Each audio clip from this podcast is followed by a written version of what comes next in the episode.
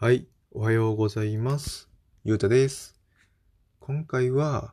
IT 業界で働くんであれば、まあ、最初の一社目は結構重要になってくるというテーマでお話をしていこうかなと思います。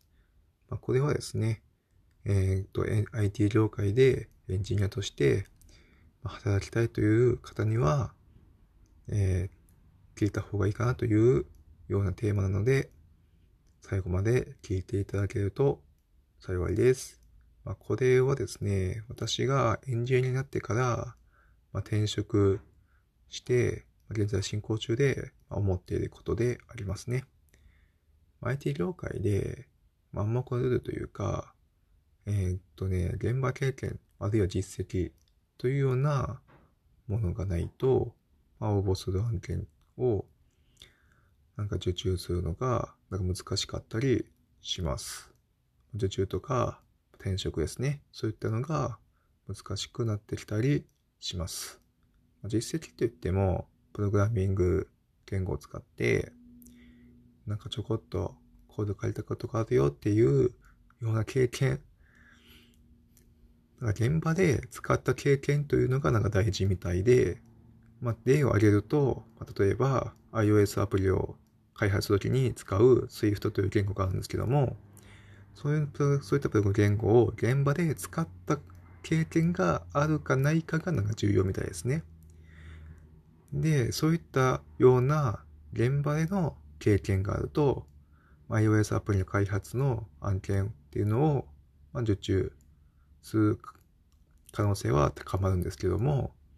まあ、Java とかね、小鳥を使って Android アプリ開発の経験がまあ、その iOS アプリのね、作った人にはないないっていうものがあると、Android アプリの案件を受注するのが難しくなったりするという、まあ、意味合いですね。まあ、要するにですね、趣味でね、プログラム言語書いたことがね、あるかどうかではなく、社会人として、会社として、現場で、現場が大事みたいですね。どうやら。別に家でね、がっつり、ユーデミとかでね、動画学習をして、ある程度実績きますよと言っても、その人には実績がないので、任すが難しいなっていう風になってくるんでしょうね。はい。まあ、なのでね、大学院あるいは大学を卒業して最初の1社目で入社する会社が結構ね、重要になってくるんですよね。まあ、定年までね、最初の会社でオンリーで働くんであれば、まあ、特にね、問題はないんですけども、まあ、問題生じとしたら転職なんですよね。IT 業界に転職するんであれば、まあ、必ずと言っていくほど現場経験っていうのがね、聞かれるし、求められますね。私の場合はね、最初、まあ、前職で入っ前職の会社はね、テスト業務ばかりで、全然コード書かせてね、もらえなかったですね。少しはあるんですよね。C シャープ使って、まあ、シミュレーターの開始を行ったり、まあ、C 言語を使って、えソフトウェアのバグ解消したりっていうような経験があったから、なんとか、まあ、Web 系という、まあ、C 言語とか C シャープとか関係なかったんですけども、そういったプログラミング経験があったから、なんとか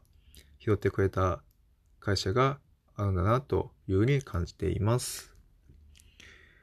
でね、まあ何かしらのね、企業のね、実装した経験とかないと転職先見つけるのが結構難しいかもしれません。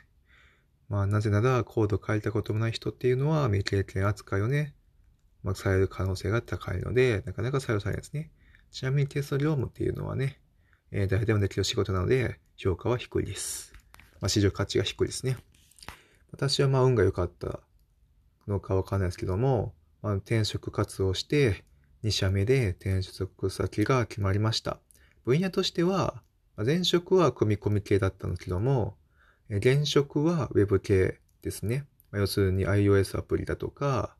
え、Web ページ作るとか、というような感じですね。ま、その分野では私は未経験だったので、ま、ステータスとしては、ま、新卒とはね、あんまり変わんない状態からスタートとなりました。まあ、大卒、大学院卒といっても、まあ、社会人になってから3年以内なので、第二新卒というようになります。まあ、今はコーナということもあって、テレワークをね、行っている企業が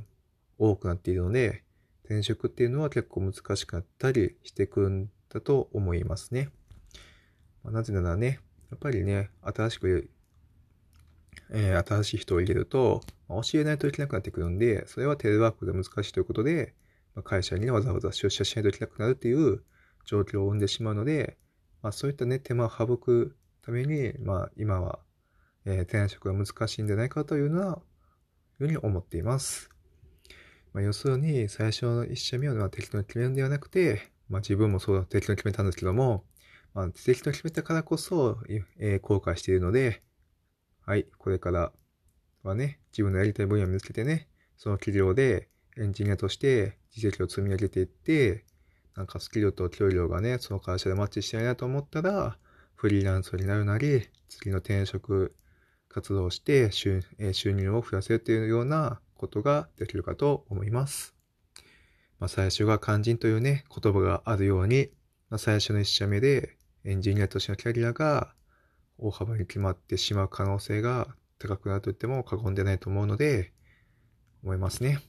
若いうちはね、まあ、例えば大卒とかだったら22か23の間なんで、未経験でも採用してくれる企業はたくさんあると思うんですけども、まあ、あんまりね、情報をね、知らない若者なので、まあ、弱敗者なので、まあ、情報弱者だと、まあ、行動をね、書かせてもらえず、まあ、誰でもできる、例えばテスト業務ばっかりさせられるようなね、可能性が高いので、気をつけましょう。まあ、テスト業務はね、市場価値っていうのは上がんないんですよね。使用さえ分かれば、あと、あるいは操作さえ分かれば、誰でもできるので、市場価値はね、低いですね。はい。で、情報弱者の人はね、まあ、プログラミングスクールに通ってみて、まあ、スキルを身につけて、自分なりのオリジナルのサービスとかをね、作成して、それを GitHub に上げて、それを実績にして、転職活動するというような、えー、プロセスがいいのではないかというふうに思います。確かにプログラミングスクールは、えっ、ー、とね、半年ぐらいでね、うん十万数、数十万するんですけども、えー、学生を家庭サラリーマン方から見ると、まあ、高額に思うんですけども、まあ、返金保証してくれる親切なね、スクールもあるので、そこでね、しっかりと学んで、えー、身につけ、まあ、機会に挑戦できるんじゃないかというふうに思います。な、テックキャンプもね、返金保証はね、してくれているのでね、結構いいのではないかと思います。はい。以上で今回のラジオ放送をね、終わりにしようかなと思います。はい。この放送では私が社会人になって経験したことを中心に発信するラジオとなっております。えー、このラジオ放送が皆さんのお役に立てるようであれば幸いです。はい。最後まで聞いていただきましてありがとうございました。ではまた次の放送でお会いしましょう。